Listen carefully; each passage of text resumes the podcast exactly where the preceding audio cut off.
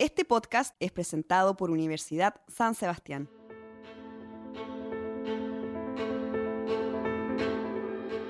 Bienvenidos a la jornada podcast.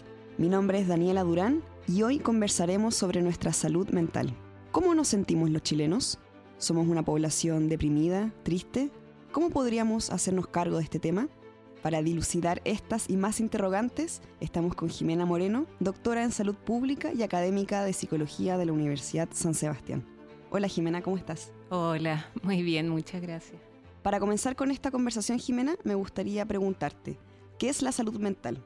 Lo que pasa es que salud mental, igual que salud, se asociaba inicialmente a la ausencia de problemas o a la ausencia de enfermedad pero actualmente se visualiza que en realidad no es que uno esté en la vida en una situación plana, en que no tiene ningún estrés o no tiene ningún problema, sino que por el contrario, la vida nos hace enfrentarnos a una serie de situaciones que van a poner a prueba nuestros recursos y otro de los elementos de la definición de salud mental tiene que ver con la capacidad de hacer frente a estos estresores de la vida de manera adaptativa tener la posibilidad de desarrollar el potencial, que no va a ser siempre algo inmediato, no es que uno va a tener éxito siempre y en todo, a veces no le va a ir bien, sin embargo, tener la capacidad de aprender también de esas experiencias, todo eso forma parte de la salud mental y esa definición que te estoy dando no es la que se ha usado siempre, sino que es más reciente.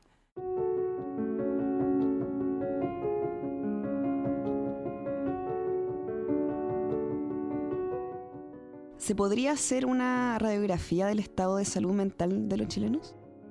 Es una pega en curso, ¿eh? es un trabajo en curso. En realidad no tenemos tanta información desde la investigación como para poder decir cómo está la gente de Chile en términos de salud mental. Sí tenemos algunos datos y la tendencia es hacia un poco el individualismo. Eso afecta ciertamente la salud mental, la sensación de no pertenecer a una comunidad o de, de no contar con personas de confianza a las cuales recurrir en caso de necesidad. Entonces, hay una sensación de depender de uno mismo, de estar un poco solo. Yo diría que es bastante frecuente el malestar, esa sensación de malestar e incertidumbre que se asocia a síntomas de ansiedad o síntomas depresivos.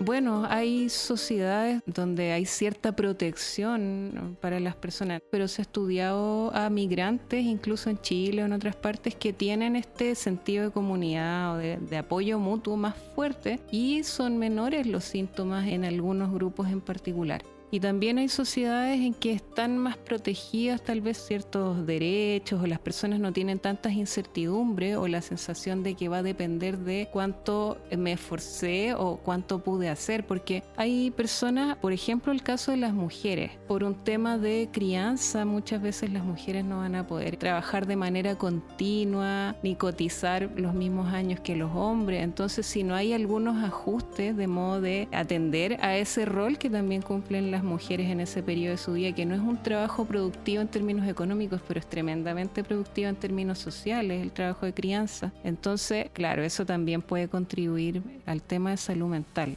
¿Nos damos cuenta de cómo estamos? ¿Nos damos cuenta de lo que estamos sintiendo? Esa es una muy buena pregunta y muy importante. Yo creo que precisamente el periodo de pandemia y lo mucho que se habló de la salud mental en ese tiempo y las consecuencias que puede haber tenido está dándole visibilidad al tema y eso es positivo en mi opinión. Esa parte es importante. No sé si nos damos suficientemente cuenta de lo que nos pasa cuando tenemos un problema porque también esta misma tendencia del individualismo lleva a la idea de que hay que hacerse cargo de los problemas. No se puede ser vulnerable o frágil entonces, no, esto se tiene que resolver y lo tengo que resolver por mí misma. Entonces hay una dificultad, creo yo, para reconocer tal vez que hay situaciones que no se están pudiendo sobrellevar sin ayuda. Entonces, que es el momento de pedir ayuda.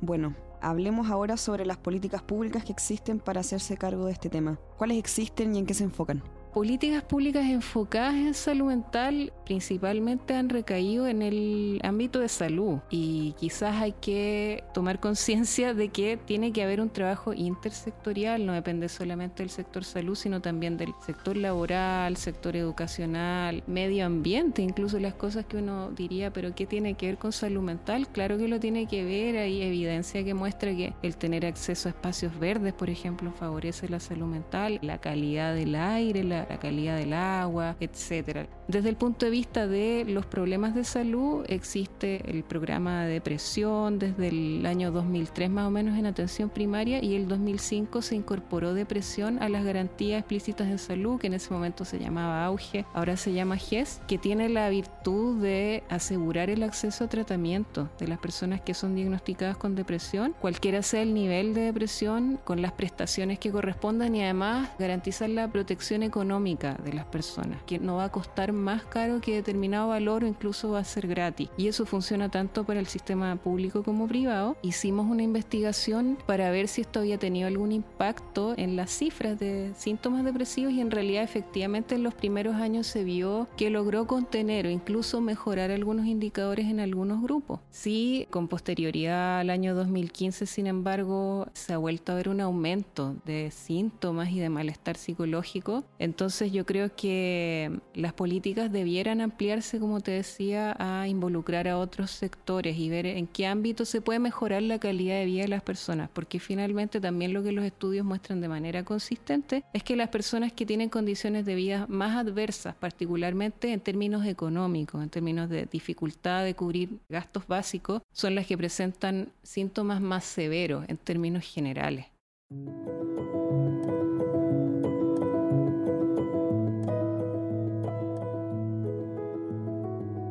Preguntarte, ¿se puede? ¿Cómo se puede trabajar? A veces uno ya con problemas un poco más severos no, no ve la luz al final del túnel, como se dice. En tu experiencia, ¿se puede? Por supuesto, en cualquier etapa se puede. Lo importante primero que nada es identificar, y bueno, voy a agregar algunas cosas que pueden ser de utilidad. Agregar ciertas señales de alerta, ver cómo está funcionando en tu vida diaria, si notas que hay algunos síntomas que se prolongan en el tiempo y que tienen que ver con falta de ánimo, con tristeza, con irritabilidad permanente, con preocupaciones que no logras dejar y que te acompañan todo el día y por un periodo prolongado, dificultades de sueño, molestias gastrointestinales, dolores de cabeza permanentes, dolores de espalda. Sí, eso es una señal de que probablemente necesitamos consultar. A lo mejor es una cosa que se va a poder resolver de manera más simple, más rápida o se cuenta con recursos familiares o de otro tipo que te permiten eh, revertirlo. Pero cuando eso se ha cronificado un poco y aparecen cosas más severas como por ejemplo sensación de pérdida de sentido, pensamientos de muerte incluso, de todas maneras hay que buscar ayuda profesional. Entonces es importante y ahí me quiero referir un, poco a la visión o la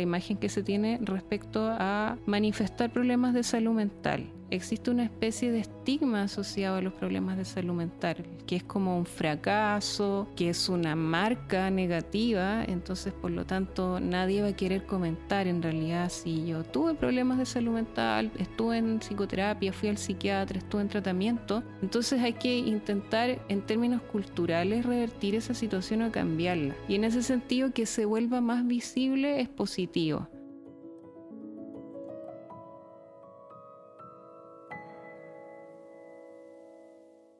Este podcast fue presentado por Universidad San Sebastián. La Universidad San Sebastián acreditó seis carreras del área de la salud en sus cuatro sedes por la agencia alemana ACAS, certificando el cumplimiento de los más exigentes estándares europeos. Obstetricia, kinesiología, terapia ocupacional, fonoaudiología, enfermería y nutrición y dietética. Universidad San Sebastián. Vocación por la excelencia.